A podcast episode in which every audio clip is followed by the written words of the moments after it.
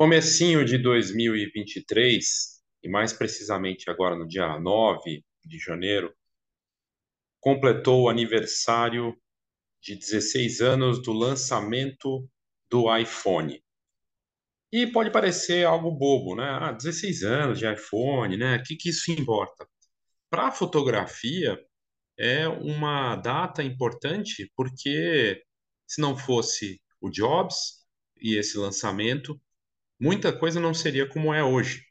E eu arrisco dizer que nós não teríamos o Instagram do jeito que ele é hoje, talvez nem tivesse o Instagram, na verdade. Essa história e esse, essa jornada de 16 anos do, do iPhone é algo impressionante. E aí eu coloquei num post no meu blog a chamada O Homem que Vendeu Mais de um Bilhão de Câmeras. E isso é verdade. Eu já vou explicar o porquê. Eu sou Léo Saldanha, você está no meu canal da Escola de Negócios da Fotografia. A gente está no comecinho de 2023 e a fotografia segue se transformando, ela mudou muito nas últimas décadas, mas nos últimos anos isso tem se acelerado ainda mais. E os smartphones fazem parte disso. E o iPhone tem um papel fundamental nessa história. Eu acredito que vale sim reverenciar esse, essa data de aniversário aí do, do lançamento do iPhone e falar um pouco sobre isso. Eu vou deixar o link da matéria para você ler no detalhe, e são vários ensinamentos do iPhone para fotografia, para o marketing, para a causa. É uma aula mesmo, não é à toa que sempre entra como case, né? É um case de escola de negócios mundo afora, uh, de marketing, né? Sempre as pessoas usam a Apple e o iPhone como referência. E isso é ótimo, porque vai se autoalimentando. O marketing combinado com tecnologia, com arte, com design e com inovação. E aí, uh, eu vou abordar rapidamente o que eu tratei nesse blog, no post do blog. Perdão. Você pode ler, se você quiser, no detalhe, dar uma estudada, porque sim, dá para tirar coisas para fotógrafos, negócio de fotografia, é bem bacana. Uh, então, primeiro assim, como assim né, que o, uh, o homem que vendeu mais de um bilhão de câmeras? Bom, hoje, quem mais vende câmera no mundo não é, não são as, as marcas de câmeras, né? Uh, no pico de vendas anuais, a gente vendeu 120, quase 130 milhões de câmeras em 2010. Depois disso foi ladeira abaixo. A gente está abaixo de, acho que 15 milhões, alguma coisa assim, o último ano. Pouquíssimo. O iPhone hoje no mundo tem 1,2, mais de 1 bilhão e 200 milhões de donos de iPhone no mundo. Dentre os modelos antigos, e muitos deles funcionando perfeitamente, tem gente que até hoje tem o iPhone 6, o iPhone 4, usando normalmente, né? mesmo que né, até o, o, ator dos Vingadores lá, o, o, que faz o Capitão América, ele pegou e trocou o, iPhone antigão dele o ano passado. Ele estava com o iPhone antigo, mesmo sendo milionário, e é, continuou, porque os produtos da Apple duram, duram muito. Então, é, é uma marca que vendeu bilhões é, de câmeras e que tem esse papel para a fotografia. Tão importante esse papel do Steve Jobs com o lançamento do iPhone que ele foi parar no Hall da Fama, no Hall, da, Hall of Fame dos Estados Unidos da fotografia, que tem várias pessoas celebradas lá, e ele está entre elas, porque ele teve um papel importantíssimo na democratização da fotografia. Assim como lá atrás a Kodak teve esse papel de popularizar a fotografia com a câmera para todos, aperta o botão e nós fazemos o resto, com o filme, lá, lá faz muito tempo, né? É, décadas e décadas, lá no comecinho né, da fotografia, é, a, o iPhone teve esse papel. Quando foi lançado, há 16 anos, ele tinha 2 megapixels, não tinha flash, era bem mais simples, mas ainda assim uma revolução. Foi tirado sarro de concorrentes que estavam liderando na época e depois sumiram. A BlackBerry e a Nokia eram líderes de mercado, tinham, sei lá, mais de 80% do mercado, sumiram. E elas não tinham uma tela que era sem teclado, elas não tinham os recursos que a Apple colocou ali. Ela revolucionou. Mas o salto mesmo da, da Apple veio com uh, a App Store. Quando ela deu esse salto de colocar uma, um ecossistema, isso permitiu os aplicativos. E esses aplicativos se autoalimentavam, retroalimentavam junto com a Apple, e aí vinha o Instagram. Onde foi que surgiu o Instagram? Primeiro, foi na Apple, né? Foi para iOS, não tinha para Android, lembra? Quem lá, lá, do, lá do tempo que começou, é, se falava em breve para Android. Foi a, a, Apple que popularizou o Instagram, que tornou ele possível, Facebook e outros aplicativos. Depois veio vieram as versões para outra plataforma que é Android, que hoje tem muito mais Android, porque é mais acessível, é aberto e coisa e tal. Mas é, tem uma relação de produto da, do iPhone que é muito interessante. Eu não sei se você sabe. Lá no começo da, da Apple, a Polaroid era uma gigante. Era tipo um, um Google, um Instagram daquele tempo. Aliás, a Polaroid era considerada meio que a mãe, até hoje era considerada por especialistas, como, como se fosse uma mãe das redes sociais. Por quê? Com uma câmera Polaroid, que faz foto na hora, hoje tem de outras, tem a, a Instax da Fuji, mas a Polaroid foi a pioneira, né? Ela foi lá, criou uma câmera que você faz a foto na hora. Ora, é o que o smartphone faz. Só que ela fazia isso analogicamente. Você fazia uma foto com a câmera Polaroid, sai essa foto como está nessa imagem aqui da moça fazendo com um iPhone uma foto da Polaroid. O fundador da Polaroid, ele era um inventor visionário que dava muito valor para o design, para o produto. E ele é, virou mentor do Steve Jobs. O Steve Jobs ia visitá-lo e eles tinham uma relação. E ele aprendeu com o fundador da Polaroid, Jobs, que o produto vende. Eu acredito muito nisso. Seja um produto impresso na fotografia, seja uma câmera, um software, uh, um produto até a Netflix. Você vai mexer na Netflix e vai mexer em outras plataformas de streaming, você vê a diferença. Produto, quando é bem feito, o design, a interação, ele vende, ele funciona, ele faz com que você se encante. E o iPhone faz isso, a Polaroid fez isso, encantava, saiu uma foto na hora, que coisa surreal, né? E essa inspiração ajudou a Apple a ter preocupação com os detalhes e criar um produto revolucionário, né?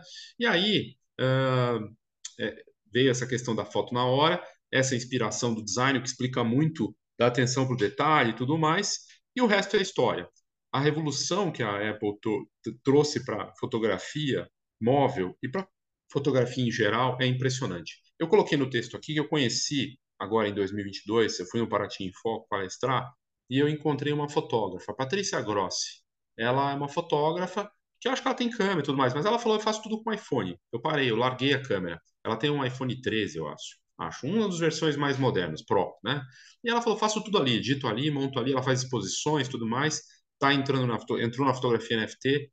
Fascinante. E tudo é possível porque o Jobs lá atrás pensou nisso. E evoluiu, aliás, ele deu um salto, né? Porque o iPhone, antes de eu ser um iPhone, era um iPod.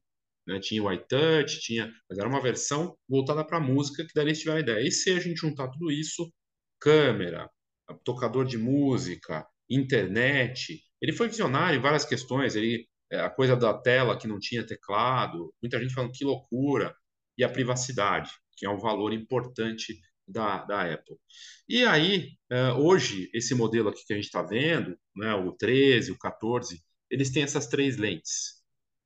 Isso, até do design, que tem, gente que tirou sarro do design da câmera, ele é um indicador claro da Apple. Essas três lentes, hoje, do jeito que está, é que você tem a versão top e que isso é status. Eu tenho isso. Mesmo que muita gente que tem um iPhone, diria até que a maioria, não sabe usar metade não usa nem direito a câmera, não faz fotos incríveis, porque não é a câmera, por mais incrível que ela seja. Pode até melhorar um pouquinho, mas a verdade é que quem é muito bom faz miséria com um aparelho desses. Mas é o olhar da pessoa, claro, que constrói isso. Agora, ela deu a ferramenta. E hoje, essas três lentes é um status. Nossa, ele tem esse modelo. E aqui entra a parte do marketing. Eu coloquei no texto. Você tem status, porque eu posso ter um iPhone, eu tenho essas três lentes, eu tenho versão mais cara. Atenção, atenção no sentido de, poxa, esse cara gastou 10 mil reais no smartphone, que absurdo. Mas, para quem tem, é uma chamada de eu posso. Além do status, atenção de ter algo que é caríssimo, é uma joia. E, por fim, afiliação. Eu faço parte de um grupo, de uma tribo. A tribo daqueles que entendem o valor eh, da Apple e que entendem que nós fazemos parte, parte do mesmo grupo, tem privacidade, tem várias questões. Aliás, na privacidade, ela está afetando o faturamento da, da Meta, do Instagram, do Facebook e de outras empresas, porque ela cortou o acesso aos dados. E ela tem mais de um bilhão de usuários. E ela está numa, fatia que, por mais que muitos nem sejam pessoas ricas que têm um iPhone, tem gente que se endivida para ter um iPhone, né? uh, são pessoas que valorizam, uh, que têm, que estão dispostas a investir. Boa, boa parte delas tem sim uma renda muito superior, então é um público qualificado. E quando você não tem acesso a dados, essas pessoas isso afeta até no marketing digital. Enfim, é, não fosse a Apple e o iPhone, nós não teríamos a internet como ela é hoje, a fotografia não teria evoluído tanto, os aplicativos, como o próprio Instagram e outros, não teriam surgido com a mesma força. Ela deu até a lição do ecossistema, de ter um, algo integrado, que você cria ali um ambiente em que tudo se alimenta. E por fim, a Apple, obviamente, hoje, ela vive num mercado hipercompetitivo. Das 10 líderes da lista de maior, maiores vendedores de smartphone no mundo, deve ter umas seis ou sete chinesas, entre Xiaomi, Oppo e outras, e você tem ali a Samsung e a Apple se segurando para se manter na liderança, mas a Apple tem perdido, perde a liderança, perde a, a vice-liderança, que a líder é a Samsung, né? Para a Xiaomi, que é uma Apple chinesa. O, o CEO e o fundador, o dono lá da Xiaomi, ele é descaradamente um fã do Jobs. Ele também se veste, fala como ele, e até os produtos têm esse, essa levada de design, mas muito mais barato. Né? A Xiaomi é muito mais barata do que a Apple. E ela se inspira claramente na própria Apple. Uh, o fato é que, de lá para cá, houve um salto e 16 anos depois, o iPhone continua sendo a vaca leiteira da Apple, sendo um importante faturamento para a marca. Outro fator importante é que o salto tecnológico que a Apple deu. Hoje, um smartphone como o iPhone 14 tem inteligência artificial, faz vídeos cinematográficos, fotografia em condições mais complicadas, uma qualidade absurda para retratos, para fotografias em geral quando começou, 16 anos, o iPhone tinha menos, tinha, sei lá, 2 megapixels, não tinha flash, a qualidade era muito pior.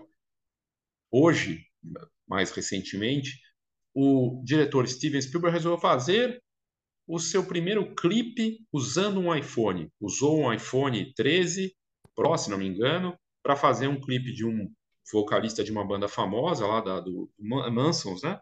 E o clipe é basicamente o Spielberg com o smartphone na mão, com o iPhone, a mulher dele empurrando a cadeira. Eu fiz um vídeo sobre isso, está no link também desse post do blog aqui que eu estou comentando. Então tá tudo aqui sobre se tornar uma grife entre e ter uma, um legado, né? Hoje a Apple, além de ser inovadora, tem um legado, um legado na fotografia, uma inspiração para qualquer um que aprecia design, aprecia marketing, aprecia coisas que envolvem tecnologia, arte, inovação, é algo realmente incrível. A Apple virou um case de marketing de luxo e Steve Jobs foi visionário ao lançar o iPhone. E se ele não tivesse lançado, provavelmente a gente teria coisas bem diferentes. Eu termino o blog aqui dizendo que tomara que a gente tenha outros, uh, outras pessoas que pensem diferente, como era a chamada e é a chamada da Apple. Pensar diferente no marketing, na fotografia, no design, tecnologia, nos negócios. Isso é o que vai fazer a diferença para a gente conseguir avançar e revolucionar ainda mais as coisas. Acho que vale muito sim reverenciar a Apple e o Steve Jobs pela criação e pelo seu impacto também na fotografia. Né? Muito se fala dos smartphones, tecnologia, mas na fotografia ele também foi muito importante.